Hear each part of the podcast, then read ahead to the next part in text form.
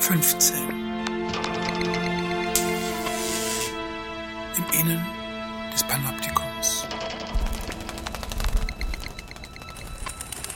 Die Machbarkeit der Welt.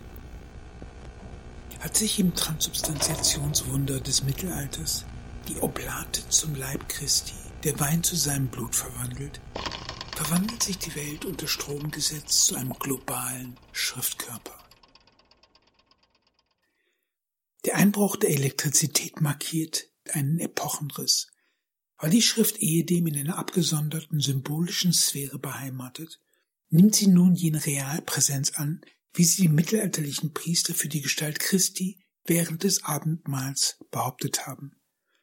Unversehens wird die Metapher vom Buch der Natur, die Augustin ins Denken eingeführt hat, zu einer Tatsache. Weil nun auch die Naturerscheinungen der Philologie unterworfen werden, kann man die zum Machina Mundi gewandelte Natur wie eine beliebige Maschine behandeln. Als Karl Marx in seinen Thesen zu Feuerbach sein berühmtes Machbarkeitsdiktum formuliert, die Philosophen haben die Welt nur verschieden interpretiert, es kommt aber darauf an, sie zu verändern, ist der Abschied von der Philosophie schon beschlossene Sache. Bereits Charles Fourier spricht vom Wahn der Philosophen, der sie dazu verleite, die Grundprobleme in jeder Wissenschaft zu übersehen und verkündet, dass das Primat des Denkens fortan bei der Ökonomie liegen werde. Diese Verschiebung hebt bereits im 18. Jahrhundert an. Am Aufstieg des ökonomischen Denkens, aber auch der praktischen Naturwissenschaft lässt sich verfolgen, dass nicht mehr die Widerspiegelung von Welt im Vordergrund steht, sondern die Intervention. Die politische Ökonomie übernimmt das Steuer. Massengesellschaft. Schon Benjamin Franklins Dissertation on Liberty and Necessity, Pleasure and Pain aus dem Jahr 1725 führt eine Abstraktionsbewegung in Richtung Ökonomisierung ein. Denn dieser Text schickt sich an, die Empfindungen des Menschen, Lust und Schmerz auf einer Skala zu metrisieren, wobei eine gewisse Anzahl von Lusteinheiten die entsprechende Schmerzgröße aufwiegt. Ihren wahren Meister findet diese genuin ökonomische Denkweise in Jeremy Bentham, dem größten Glück der größten Zahl, die Begründung von Moral und Gesetzgebung sieht. Benthams Lustkalkül besagt nichts anderes, als dass es für das Gute keine metaphysische, sondern lediglich eine ökonomisch-utilitaristische Begründung gibt und dass der einzige Maßstab die Masse ist. Insofern wäre der alte Homo Mensura-Gedanke dahingehend zu korrigieren, dass nicht der Mensch, sondern die Masse das Maß aller Dinge ist, was einen Vorschein darauf gibt, was uns als Quote oder Aufmerksamkeitsökonomie geläufig ist.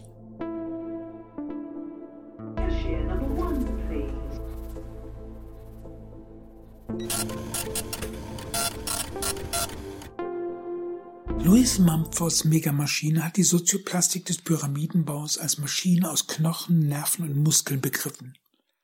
War diese Gesellschaftsmaschine komplett auf den Pharao bezogen, hat sich die Maschine in Gestalt des alphabetischen Logozentrismus zu einem Introjekt gewandelt, das sie als politische, logisch-scientifische oder gnostische Ordnung in den Köpfen der Menschen verankert hat. Dabei leitet sich der Herrschaftsanspruch dieser Ordnung aus dem Primat der Schrift her, dem Umstand, dass sie einen weltflüchtigen, in jedem Fall aber abstrakten Raum aufreißen, die heilige Schrift. Mit dem Transubstantiationswunder und der Mechanisierung des Spätmittelalters nehmen die Fantasien der Schrift Realpräsenz an, beginnen jene chiastischen Übersprungshandlungen, bei denen metaphysische Entitäten plötzlich zu sozialen Einrichtungen werden. In diesem Kontext bewirkt die Elektrizität einen neuerlichen Quantensprung. Erstmals nämlich können Schrift und Körper, welche ehedem getrennten Sphären angehörten, miteinander verschmelzen. Könnte man von einer realisierten Metaphysik sprechen.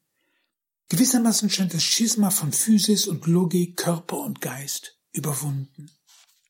Wie am Bild der elektrisierten Mönche verdeutlicht, entlässt die Elektrizität ihrerseits neue Vorstellungen, Machtfantasien, Begierden, eine Ökonomie der Reizbarkeit. Dies führt zu der Frage, Wie wirkt sich das elektrische Dispositiv als Psychoplastik und Introjekt aus?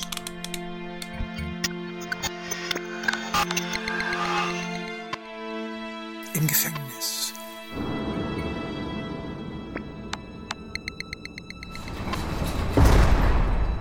Eine der ingenieusesten Vorrichtungen in diesem Kontext ist die Institution, als deren Erfinder Jeremy Bentham, der Begründer des philosophischen Utilitarismus, sich eine sinistre Berühmtheit erworben hat. Das Panoptikum.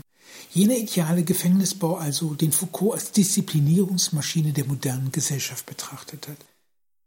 An dieser Maschine, die so gut wie keine maschinellen Teile besitzt, lässt sich studieren, wie eine äußere Zwangsapparatur sich in der Psyche der Beteiligten niederschlägt, die Logik des Introjekts. Schon in der Einleitung zu seinem Panoptikon rühmt sich Bentham unbescheiden, wie diese Erfindung die Moral reformiert, das Gesundheitswesen bewahrt, die Industrie belebt, die Lehrmethoden verbessert, die allgemeinen Lasten erleichtert, die Ökonomie auf einen festen Stein gesetzt und den gordischen Knoten der Armgesetze nicht durchschlagen, sondern gelöst zu haben – und zwar durch einen einfachen architektonischen Gedanken. So stupend ist dieser Mechanismus, dass man von einem säkularen Transubstantiationswunder sprechen könnte. Interessanterweise spielt Bentham all seinen religiösen Animositäten zum Trotz auf genau diesen Mechanismus an, wenn er schreibt, dass die offenkundige Omnipräsenz des Inspektors, wenn mir die Geistlichkeit diesen Ausdruck gestattet, kombiniert mit der extremen Leichtigkeit seiner Realpräsenz den entscheidenden Vorzug dieser Maschine ausmache. So wirkt der Turm in der Mitte des Gebäudes wie ein Deus absconditus, der im Innern des Turms verborgen hockt, aber selbst dann, wenn er unbesetzt ist, Wirkung besitzt, einfach deswegen, weil die Menschen an seine Allmacht glauben. Insofern ist das Ingenium des Baus vor allem psychologischer Natur. Die Architektur übernimmt die Funktion des Souveräns. Der Turm, könnte man sagen, beherbergt den Leichnam des Leviathans. Allerdings tut, wie das Panoptikum machtvoll beweist, die Sterblichkeit dieses Gottes seiner Wirksamkeit keinen Abbruch. Denn der sozialen Plastik des Panoptikums nimmt das Phantom der Omnipräsenz dadurch Gestalt an, dass es sich in die Köpfe der Akteure hineinsetzt, und zwar unterschiedslos. Wie auf dem Frontispiz des Leviathans angedeutet, werden sie zu jener Sammelperson, welche ihre eigene Überwachung besorgt. Fortan ist auf den Big Brother zu verzichten, übernehmen die vielen kleinen Brüder die Besorgung seines Geschäfts. Aus der alten zentralperspektivischen Herrschaftsmaschine ist ein sich selbst steuernder, autopoietischer Herrschaftsprojektor geworden. Selbstverständlich war sich Bentham dieser Umkodierung der Gouvernementalität hoch bewusst, rühmte sich doch im Entwurf des Panoptikon damit, die uralte Frage der politischen Delegation gelöst zu haben, quis custodies ipsos custodet? Wer beaufsichtigt die Aufseher? Dabei verrät die Art und Weise, wie er diesen gordischen Knoten gelöst hat, eine psychologische Machination ersten Ranges. Wozu Kontrolle, wenn man doch die Bereitschaft zur Selbstkontrolle voraussetzen kann? Ein Gewölbe, so hat Heinrich von Kleist einmal sinniert, stehe nur deswegen, weil alle Steine gleichzeitig einstürzen wollten. Hebung der Sitten. Benthams Panoptikumsmechanismus bewirkt weit mehr, als dass sich eine Herrschaftsordnung in die Köpfe der Panoptikumsinsassen setzt. Er bewirkt, dass sich das psychische Introjekt im Zusammenspiel mit anderen Introjekten zu einer gesellschaftlichen Ordnung verwandelt, genauer zu einem psychischen Regelkreislauf. Ertappt sich beispielsweise ein Aufseher bei einer Regelverletzung, weiß er, dass sein Verhalten nicht unbemerkt bleiben wird. Dabei waren Benthams Intentionen nicht durchweg disziplinierender Natur. In seinem Panoptikum sah er ein Mittel, welches Willkürakten der Aufseher würde vorbeugen und zu einer allgemeinen Hebung der Sitten in der Gefangenenbeaufsichtigung würde führen können. Folglich beschränkte die Logik des Panoptikums nicht nur auf das Gefängnis, sondern empfahl sie gleichermaßen für Irrenanstalten, Hospitäler, Schulen, ja selbst für Regierungsgebäude. Die Minister und Staatsbeamten sollten einer beständigen Supervision ausgesetzt werden, in der Gestalt eines kleinen Spions, der im Warteraum vor der Amtsstube angebracht wäre und den Bürgern erlaubte, ihr Tun und Treiben zu überwachen. Uh, negative, it's totally gone, over. Yeah, okay, and um, yeah, how's my signal here? This is about uh, uh, 35 watts. About almost 20 over. Yeah, Roger. Wenn wir von Öffentlichkeit sprechen und Transparenz einfordern, bewegen wir uns in der Logik des Panoptikums, einer sozialen Megamaschine, durch die wir nicht als Privatperson, sondern als Figuren des öffentlichen Lebens erscheinen.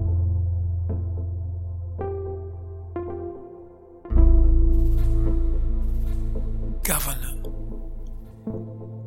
Im Jahr 1788, nur ein Jahr nachdem Bantam am Hofe des Fürsten Potemkin weilt, seinen Panoptikumsgedanken entwickelt hatte, führte James Watt sein Centrifugal Governor oder wie das deutsche Wort lautet, seinen Fliehkraftregler ein.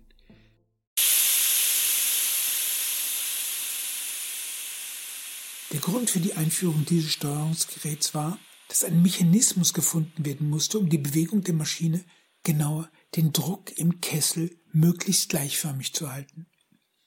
Watts Governor hatte also die Aufgabe, die Dampfzufuhr zu regeln, was dadurch bewirkt wurde, dass rotierende Gewichte die Öffnung einer Dampfklappe je nach Bedarf erweiterten oder verengten, die Energiezufuhr also auf das nötige Maß drosselten.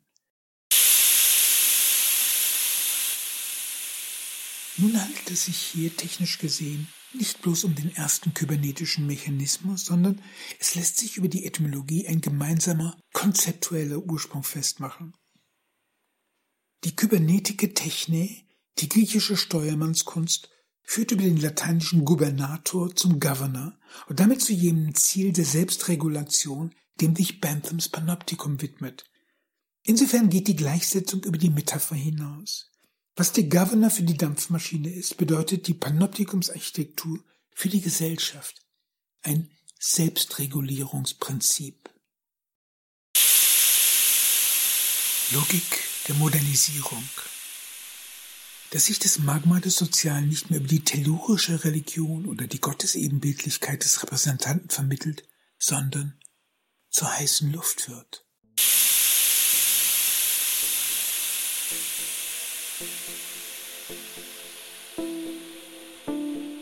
Nehmen wir Banthams Mechanismus vor Augen, die Zauberwörter der Kybernetik in den Blick, Information, Rekursion, Emergenz oder Komplexität, wird der Zusammenhang noch sehr viel klarer. Dabei stellen die Regeln, die mit den sozialen Rollen verbunden sind, den Informationspart des Kommunikationssystems dar. Beobachtet ein Wärter seinen Kollegen und gewahrt, dass dieser zurückschaut, ist dieser Antwortblick ausschlaggebend für sein nachfolgendes Verhalten. Man hat es also mit einem rekursiven Mechanismus zu tun. Diesem Mechanismus wiederum entspringt ein neuartiges Verhalten, das sich nicht in einzelne Wenn-Dann-Kausalitäten auflösen lässt, sondern in eine komplizierte Wechselbeziehung eingetreten, nur als ein sich selbst steuerndes Gesellschaftsgeschehen zu beschreiben ist. Und da dieses wiederum eine grundlegende Wandlung des Verhaltens erzeugt, die Transubstantiation vom Idioten im griechischen Privatmann hin zum Gesellschaftstier der öffentlichen Person, wäre auch die Emergenz von Komplexität erklärt, also das Auftreten von Verhaltensmustern, welche ohne die Maßgabe einer solchen Gesellschaftsarchitektur undenkbar wären. In dem Maße, in dem sich das Paradigma der elektrisierten Mönche eingemeindet, schreiben sich der Gesellschaft immer subtilere Steuerungswerkzeuge ein, so übersetzt sich das Magma der Elektrizität in die reine Empfindung. Nur dass sie, wie schon Mesmer vorgeführt hat, als Phantasma nicht minder wirkmächtig ist.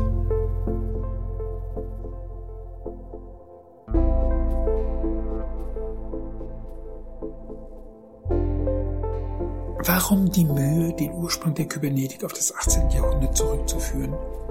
Nur deswegen, weil Banthams Überwachungsarchitektur den Preis markiert, der für eine symbolische Ordnung zu entrichten ist. Dass sich der Einzelne zur öffentlichen Figur verwandelt, dass er, symbolisch gesprochen, von jedem Schock getroffen wird, den der Abenolé seinen Mönchen zugefügt hat. Genau, aber das ist der Punkt, der in einer bewusstlosen Nutzung des kybernetischen Vokabulars unterschlagen wird.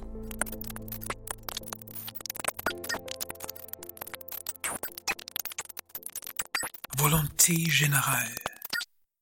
Dieser Wandel der Herrschaftssprache, der Gouvernementalität ist in der amerikanischen Unabhängigkeitserklärung mit den Händen zu greifen. Aber er dominiert auch die Geschehnisse der französischen Revolution. Plötzlich steht da die Massenformation Volk als unmittelbar handelnder Kollektivkörper, während jeder Rückbezug auf die metaphysische, christologisch begründete Herrschaft mit einem Generalverdacht belegt wird. In der Apotheose des Kollektivkörpers wird dem Volk ein heiliger und absoluter Wille zugesprochen, entsteht das Phantasma der Volkssouveränität. Ein Blitz, der den Volkshaufen durchzuckt und mit einer historischen Mission begabt. and live out the true meaning of its creed. We hold these truths to be self-evident that all men are created equal.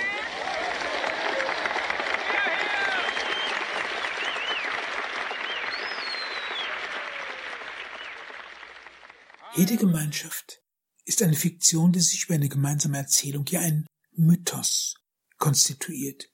Was wäre der Mythos, den sich die Wissens- oder Informationsgesellschaft erzählt? Magma des Sozialen.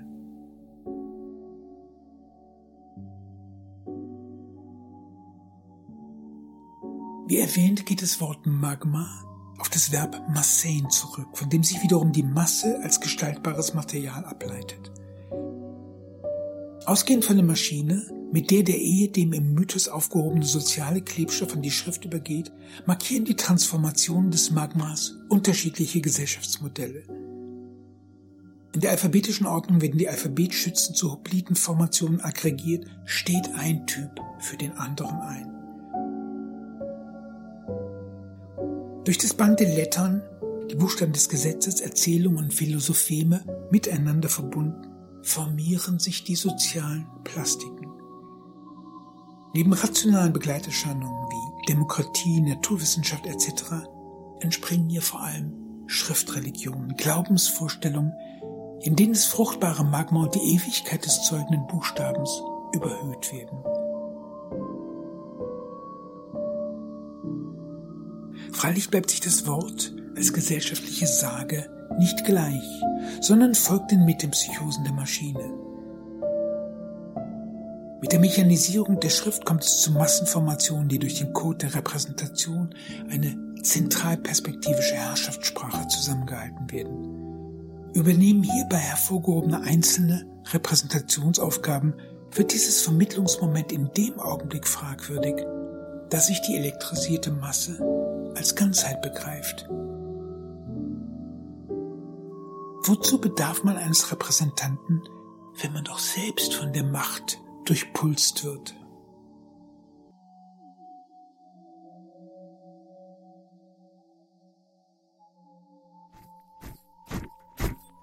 Marchand, Marchand.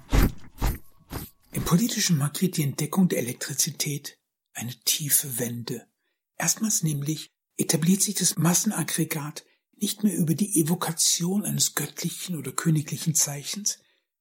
Stattdessen entsteht ein Kollektivkörper, der sich nicht bloß als Buchgemeinschaft oder Gelehrtenrepublik, sondern als Augenblicksgewissheit erlebt. Eine geradezu physisch fassbare Erregungsgemeinschaft. Im Zeichen dieser Erfahrung kommt es zur allgemeinen Mobilmachung, zum Erwachen der Masse, die sich schließlich als Nation, als eine immer schon dagewesene Größe begreift. Weit mehr als den blässlichen Nationalallegorien Marianne oder Germania verdankt der nationale Furo den großen Öffentlichkeits- und Erregungsmaschinen Literatur, Presse, Radiophonie, schließlich Television. Die Ausformung dieser Erregungsmaschinen führt vor, wie sich die elektromagnetische Schrift immer tiefer in die kollektive Wahrnehmung hinabsenkt, die jungen Nationen formatiert mit jenem nationalen Selbst- und Sendungsbewusstsein versieht, das sie schließlich, chauvinistisch aufgepeitscht, im Ersten Weltkrieg gegeneinander antreten lässt.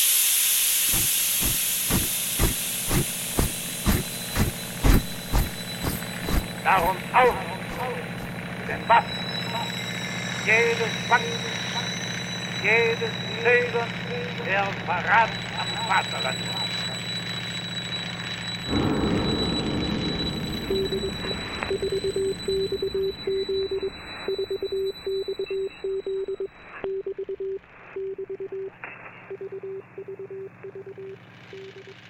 Wenn die mittelalterliche Repräsentatio das Verzeichnis der geretteten Seelen im Buch des Lebens im Himmel bedeutet, also eine göttliche Datenbank, führt der moderne Zensus, den die hollerischen Lochkarten den Herrschenden zur Verfügung stellen, dazu, dass man die Nation als digitale Sammelperson, als Volkskörper begreift.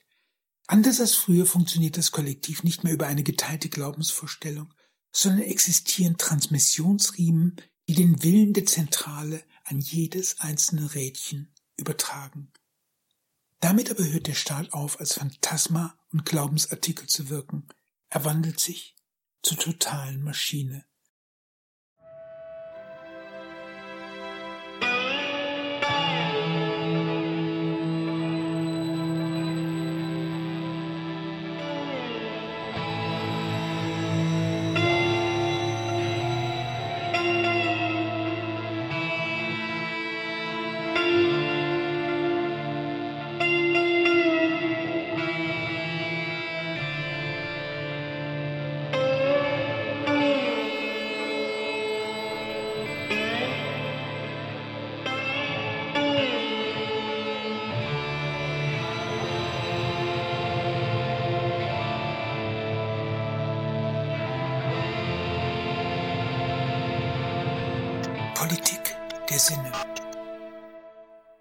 Haut des Kollektivkörpers in der Alphabetgesellschaft eine tönend hörige, in der Buchgesellschaft eine schauend entziffernde Membran, wird sie in der modernen Informationsgesellschaft zum fühlend abstrahierenden Interface.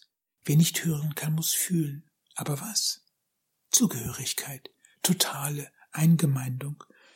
Oder wie die Reichsrundfunkkammer propagierte, Deutsche Menschen müssen in ständiger Empfangsbereitschaft gehalten werden.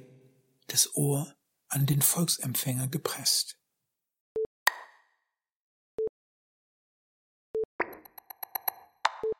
So ist der Mann in der Masse verstrickt, vernetzt, in jenes Tentakelwesen eingewoben, das die Gesellschaft durchpulst, wie der Stromschlag die Mönche in Zuckungen versetzt.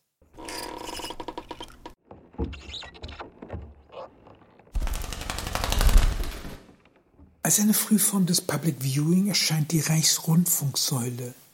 Ein hoher, sechseckiger Turm, der mit mehreren Großlautsprechern bestückt den städtischen Raum beschallen sollte. Ähnliche Einrichtungen gab es in der Sowjetunion. Noch in den menschenverlassensten Sprengeln Sibiriens fand sich Della.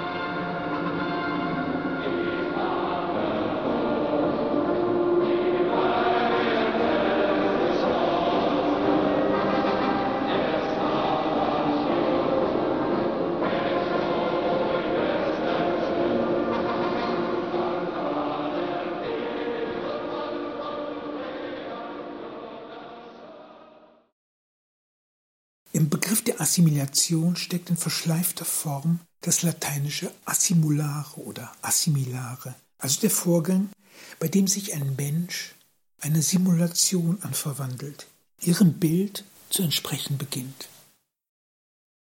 Politische Romantik War der Begriff des Volkskörpers ursprünglich auf den revolutionären Volkshaufen gemünzt, gerät in der zweiten Hälfte des 19. Jahrhunderts die organizistische Lesart hinein, wie sie von Herder und dem deutschen Idealismus ins Denken hineingeschmuggelt worden ist.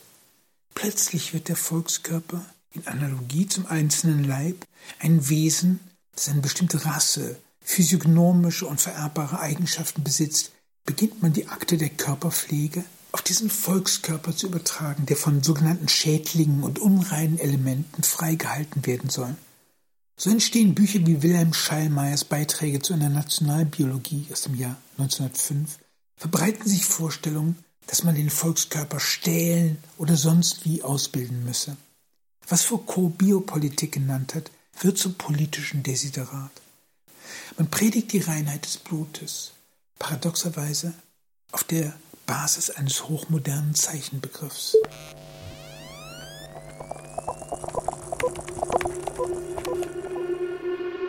Der Totalitarismus bleibt als Regierungsform wie als Machtanspruch rätselhaft, solange man sich nicht die Realität vor Augen führt, die ihm vorausgeht, die totale Immersion, das Eingebettetsein in eine Zeichenordnung, die sich als symbolische Hülle um die Menschen legt, sie gleichschaltet oder telematisch miteinander vernetzt.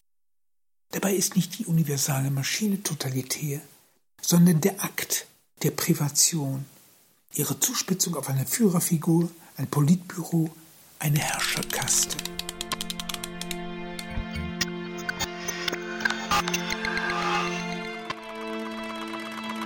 Ex nihilo.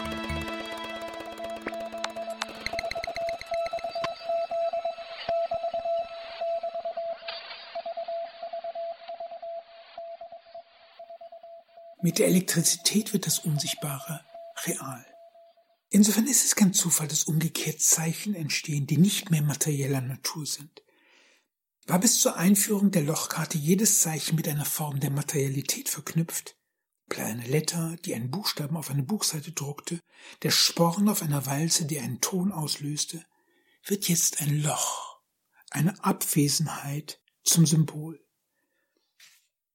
Dabei ist der Mechanismus, den Jacquard ersinnt, nicht so neu wie vermutet. Nehmen wir jene Spielwerke, die Musikstücke im Mittelalter, aber auch die Bewegung ganzer Figurengruppen antreiben, sehen wir einen analogen Steuerungsmechanismus. Der Unterschied besteht darin, dass die Jacquard'sche Lochkarte eine präzis markierte Abwesenheit an die Stelle des Sporns des erekten Zeichens setzt. Indem Jacquard darüber hinaus das Steuerprogramm von der materiellen Maschine abkoppelt, vervielfältigt sich die Potenz der Maschine, was fortan möglich, nicht mehr bloß das Inkarnierte, sondern jedes beliebige, auch das noch nicht ersonnene Programm auszuführen.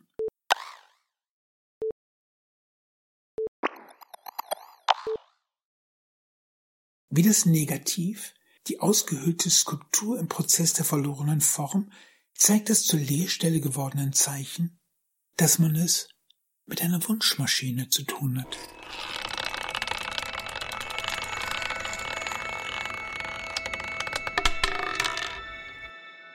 Wo die Abwesenheit zum Teil der Maschine wird, wird sie utopisch, wenn nicht im alten griechischen Sinne hysterisch. Man könnte sagen, dass der Möglichkeitssinn die Realität zu überwuchern beginnt, dass Wünsche, Schattenexistenzen, mögliche Upgrades sich in die Stelle des Existierenden setzen.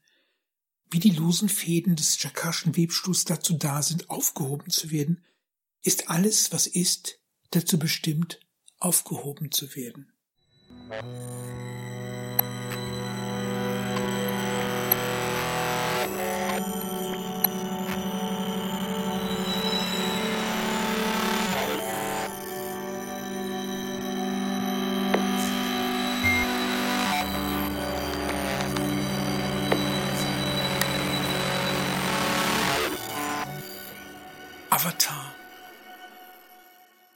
Wenn sich die Gemeinschaft, aber auch der Einzelne am Zeichen ausrichtet, muss die Veränderung des Zeichens Rückwirkungen auf seine Identität haben.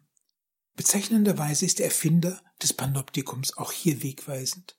Als Bentham, 83-jährig, sein Ende nahen fühlte, setzte er sich in seiner letzten Arbeit mit der Frage seines körperlichen Vermächtnisses auseinander.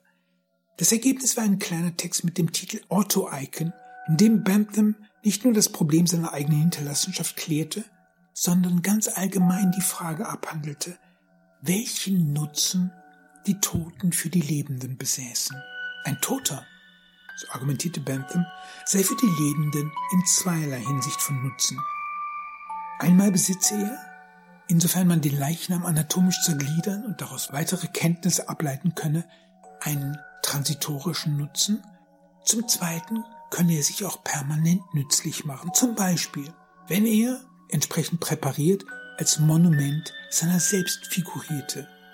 Im Übrigen wäre mit einer solchen Identitas perennis die leidige Repräsentationsproblematik geklärt, denn man würde nicht mehr dem Abbild des Toten begegnen, sondern ihm selbst. Ein Argument, das Banther mit der denkwürdigen Frage untermauerte, ist Identität nicht viel mehr als Ähnlichkeit? Mag eine Ahnengalerie aus präparierten Leichen ein Panoptikum der ganz besonderen Art darstellen, traf Bentham zumindest mit dem ersten Punkt ein Dilemma seiner Zeit, weil die Anatomen um ihrer Tätigkeit nachgehen zu können, auf die Körper von Gehängten angewiesen waren, gab es einen Mangel an verwertbaren Leichen. Gemeinhin wurde diese Marktlücke von Grabräubern und Body Snatchers geschlossen, aber es kam auch vor, dass vollkommen gesunde Zeitgenossen getötet und den Anatomen zum Kauf angeboten wurden. So erlangten die Herren Burke und Hare einen zweifelhaften Ruhm, indem sie gleich 16 Menschen für die Anatomiestunden eines gewissen Dr. Knox über die Klinge springen ließen. Dies vor Augen erscheint die Selbstopferung Banthams keineswegs exzentrisch, sondern vielmehr wie ein politisches Vermächtnis. Und da Bantham auch als Greis noch einen gewissen Einfluss besaß, schlug sich dieser Akt in einer neuen Gesetzgebung nieder, dem Anatomy Act von 1832.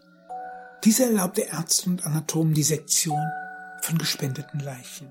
Das Gesetz war vorgelegt, aber nicht vom House of Lords verabschiedet, als Thomas Southwood Smith, ein Vertrauter Banthams, im Juni 1832 dessen Leichnam vor geladenen Freunden und Medizinern sezierte, verbunden mit der erwünschten Vorlesung über die Nützlichkeit des darob gewonnenen Wissens. Als treuer Freund hielt sich Southwood Smith nicht nur an diesen Teil des Vermächtnisses, sondern kam auch allen anderen Anweisungen nach, die ihm der Verschiedene hinterlassen hatte. Namentlich ging es dabei um den Akt der Autoikonisierung, der im zweiten Teil von Banthams Nützlichkeitserwägungen angesprochen war. Aus den verwirrtbaren Überresten des Toten eine präsentable Statue zu formen. Mit der Frage, wie man den delikatesten Teil seines Körpers, seinen Kopf, konservieren könne, hatte sich Bantham schon im Jahr 1824 auseinandergesetzt. Vor allem die Techniken der Maori hatten es ihm angetan. Und da er sich kundig darüber auszulassen wusste, ging das Gerücht um, dass er diese Techniken an einem Schädel selbst ausprobiert habe. Ob dies der Wahrheit entspricht, bleibt dunkel. Auf jeden Fall bediente sich Southwood Smith dieser Technik, denn er schrieb, ich habe versucht, den Kopf möglichst unangetastet zu lassen, habe lediglich die Flüssigkeiten entnommen, dadurch, dass ich ihn unter einer Vakuumpumpe über Schwefelsäure platziert habe. Auf diese Weise wurde der Kopf so hart wie die Schädel der Neuseeländer, aber zugleich war jeder Ausdruck verloren. Gravierender noch als dieser Gesichtsverlust war die rasch einsetzende Verfärbung des Kopfes, die dem Verblichenen ein wahrhaft monströses Aussehen verlieh. Und so war Southwood Smith genötigt, das Haupt des Philosophen durch eine Wachsnachbildung zu ersetzen. Bentham hatte verfügt, das Skelett soll er, Southwood Smith, so zusammensetzen, dass der Körper in jedem Stuhl platziert wird, den ich üblicherweise eingenommen habe, wenn ich mich beim Schreiben den Gedanken hingegeben habe. Ich verfüge fernerhin, dass der solche Art präparierte Körper zu meinem Nachlassverwalter gebracht wird. Also nahm Southwood Smith diesen merkwürdigen Gast in seinem Haus auf, kleidete ihn in seine Lieblingskleider, gab ihm seinen Spazierstock in die Hand und verstaute ihn in einer gläsernen Box, die jeder Gast, der die Wohnung betrat, zu Gesicht bekam. Später wurde Banthams Autoikone an das University College London verbracht, wo er bis heute thront. Wie im Hause von Southwood Smith war der konservierte Kopf zu Füßen des Philosophen aufgebahrt.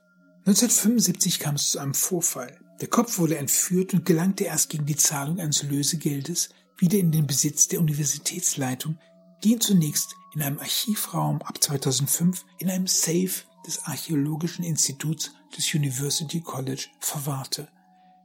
Mochte im historischen Kontext des Anatomy Act die Schenkung seiner leiblichen Überreste noch einem nachvollziehbaren Ziel folgen, so mutet der zweite Verwendungszweck, den Bentham in seinem Ortho-Icon anführt, eher bizarr an. Die Verewigung seiner sterblichen Überreste als Statue. Gewiss mag Bantham hier von höchstpersönlichen Erwägungen getrieben worden sein, dennoch ging sein Konzept der Autoikone weit darüber hinaus. So entwarf er den Prospekt ganzer Ahnengalerien, in denen die Verstorbenen ausgestellt würden, Präsidenten einer hochmögenden Institution beispielsweise. Um den Toten eine größere Überzeugungskraft zu verleihen, könne man sie zu posthumen Gesprächen anregen. Setzte man etwa ein Kind in eine dieser Puppen, so könne man auch das körperliche Gebaren der jeweiligen Autoikone steuern, die Arme bewegen, die Lider öffnen oder schließen. Man mag derlei Fantasien als Überspanntheiten eines exzentrischen Kopfes abtun, in einem symbolischen Sinne sind sie uns, halten wir uns die kinematografischen, aber auch animationstechnischen Entwicklungen der letzten 200 Jahre vor Augen, keineswegs fern. Banthams Autoikone ist längst Realität. Das kinematografische Überlebsel eines Menschen, seine Stimme, sein Gesicht, seine Bewegungen. Nehmen wir den jetzigen Stand der Technik, ist es nur eine Frage der Zeit, bis wir den digitalen Wiedergängern von Verstorbenen begegnen. Wie der Regisseur in solchen Events seinen früh verstorbenen Künstler dabei in Szene setzt, ist zutiefst mit der Banthamschen Frage verknüpft, welchen Nutzen die Toten für die Lebenden haben. Dieser Nutzen hat mit Leichenfederei so wenig zu tun wie mit dem klassischen Totenkult. Man könnte eher von einer Form des Memento Vivere sprechen, bei dem der Tod seine letzte Fremdheit verloren hat und zu einem Leben aus der Konserve geworden ist. Tatsächlich stellt Banthams Verwandlung in eine Statue seiner selbst keine Aberration, sondern die Summe des utilitaristischen Denkens dar. Geht es dabei darum, der Materie noch den letzten Nutzen abzupressen, den sie dem Glück der Überlebenden bieten kann, besitzt die Autoikone eine zweite, vielleicht noch sehr viel gewichtigere Funktion. Denn indem sie den Platz der Lebenden übernimmt, verstopft sie jenes Loch, aus dem die Ungeheuer der Vernunft hervorkriechen, all jene Fiktionen, denen Benthams philosophischer Hass gegolten hat. So wie er sich schon früh seine Autoikonisierung zum Ziel setzte, kämpfte er von Anbeginn gegen die Herrschaft all jener Wörter an, die nichts sind als Schall und Schwindel. Der Pestilenzhauch der Fiktion, der jedes Instrument vergiftet, das sich ihr nähert. Im Gegensatz zu seinen empfindsamen Zeitgenossen sah Bentham das menschliche Wesen nur zwei Göttern untertan, der Lust und dem Schmerz. Woher also dieses sonderbare Begehren, noch den eigenen Leichnam im Panoptikum der Philosophie mit Aristoteles parlieren zu sehen? Wie mag ein Geist, der mit allen Mitteln den Idealismus bekämpft hat, einer solchen Geisterbahn das Wort reden wollen? Anders gefragt, mit einem Sprung in die Gegenwart, was unterscheidet Banthams Begehren nach Autoikonisierung vom Selfie, mit dem sich der Instagram-Nutzer zum gefeierten Influencer aufpimpt.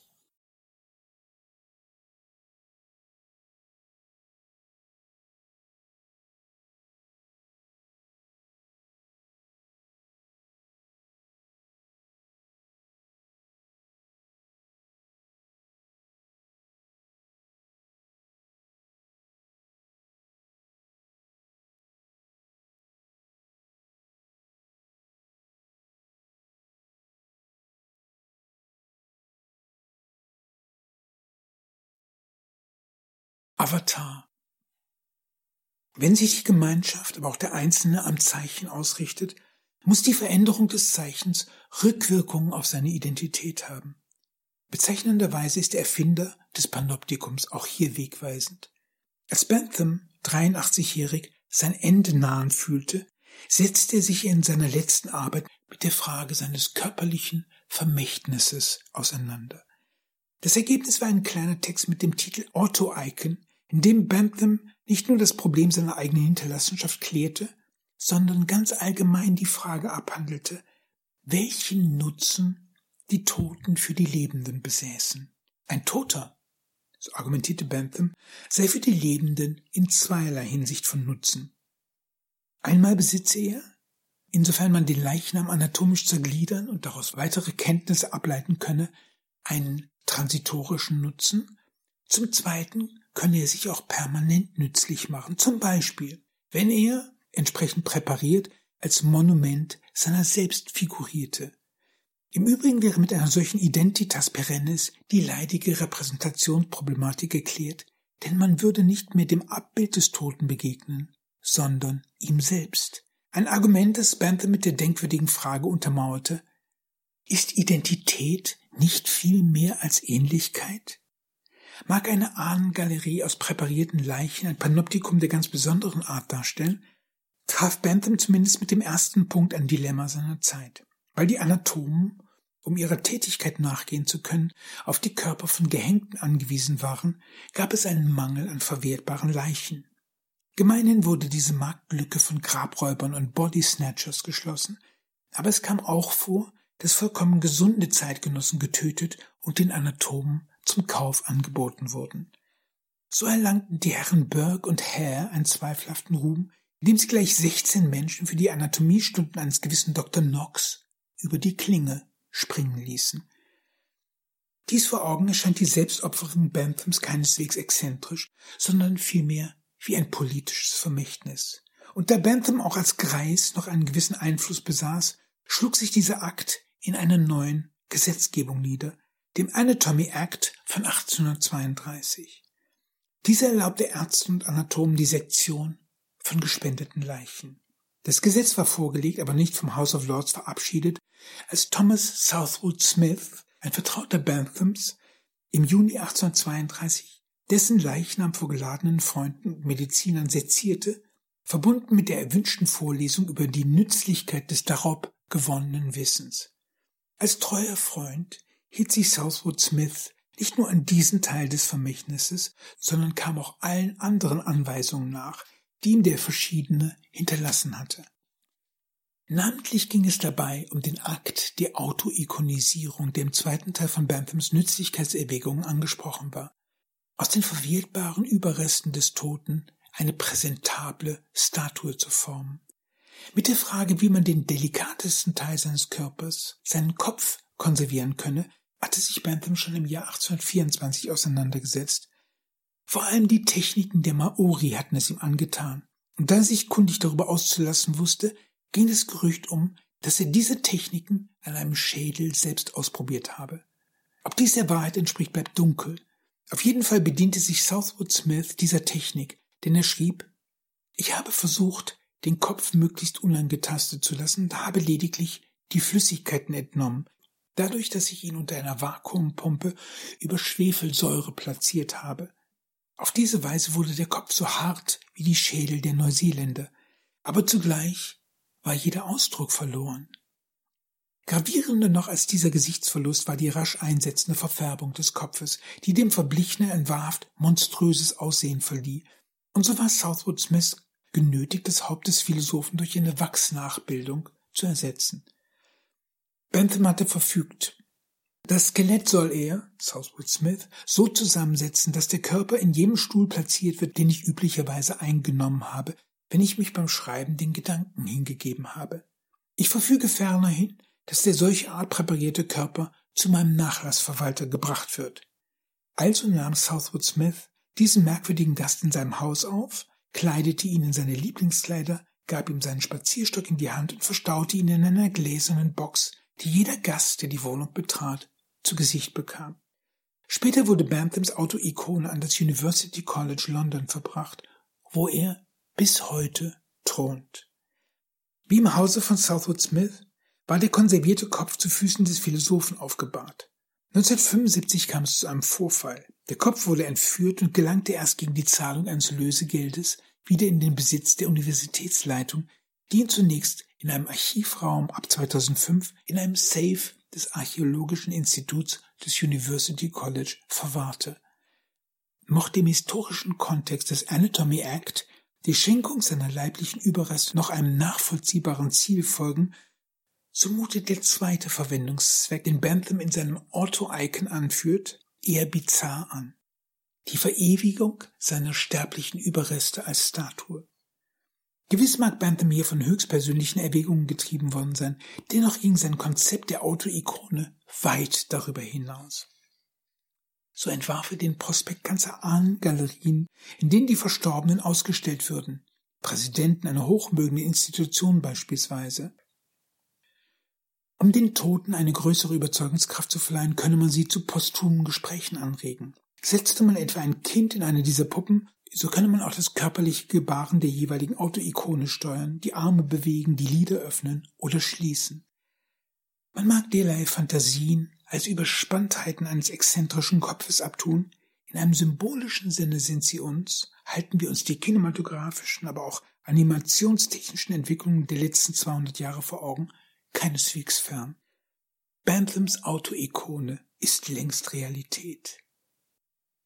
Das kinematografische Überlebsel eines Menschen, seine Stimme, sein Gesicht, seine Bewegung. Nehmen wir den jetzigen Stand der Technik, es ist nur eine Frage der Zeit, bis wir den digitalen Wiedergängern von Verstorbenen begegnen.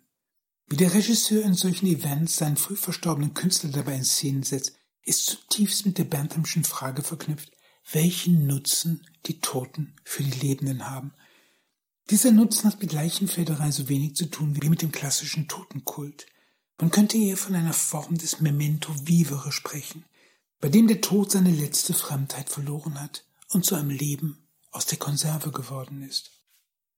Tatsächlich stellt Benthams Verwandlung in eine Statue seiner selbst keine Aberration, sondern die Summe des utilitaristischen Denkens dar.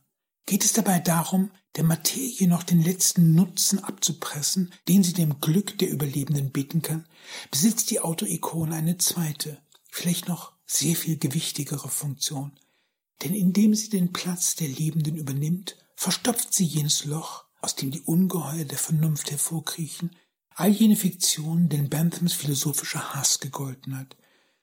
So wie er sich schon früh seine Autoikonisierung zum Ziel setzte, kämpfte er von Anbeginn gegen die Herrschaft all jener Wörter an, die nichts sind als Schall und Schwindel. Der Pestilenzhauch der Fiktion, der jedes Instrument vergiftet, das sich ihr nähert. Im Gegensatz zu seinen empfindsamen Zeitgenossen sah Bentham das menschliche Wesen nur zwei Göttern untertan, der Lust und dem Schmerz. Woher also dieses sonderbare Begehren, noch den eigenen Leichnam im Panoptikum der Philosophie mit Aristoteles parlieren zu sehen? Wie mag ein Geist, der mit allen Mitteln den Idealismus bekämpft hat, einer solchen Geisterbahn das Wort reden wollen? Anders gefragt, mit einem Sprung in die Gegenwart, was unterscheidet Benthams Begehren nach Autoikonisierung vom Selfie, mit dem sich der Instagram-Nutzer zum gefeierten Influencer aufpimpt.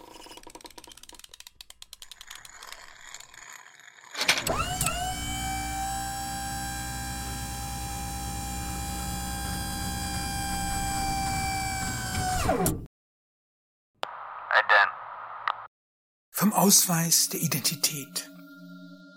Stellt schon Benthams Panoptikum eine Art Transubstantiation dar? die Verwandlung des inwendigen Ichs zur öffentlichen Person wird dies durch die staatlichen Erfassungsmaßnahmen wie die Einführung von Melderegistern, Ausweispflicht und ähnliches besiegelt. Mit der Überführung in die Public Domain wird der einzelne Kollektivbesitz. Kann man darüber nachdenken, wo und in welcher Form er volkswirtschaftlich möglichst effizient eingesetzt werden kann. Benthams Autoikone mag eine Karikatur sein, aber sie lässt die Natur dieses Umbruchs hervortreten. Die gesellschaftliche Megamaschine bemächtigt sich des Einzelnen. Insofern betrifft Benthams Selbstikonisierung, die nach dem Nutzen der Toten für die Lebenden fragt, einen wesentlichen Punkt. Denn die Megamaschine betrifft nicht nur die Lebenden, sondern als tote Maschine auch ihre sterblichen Überreste mit Haut und Haar.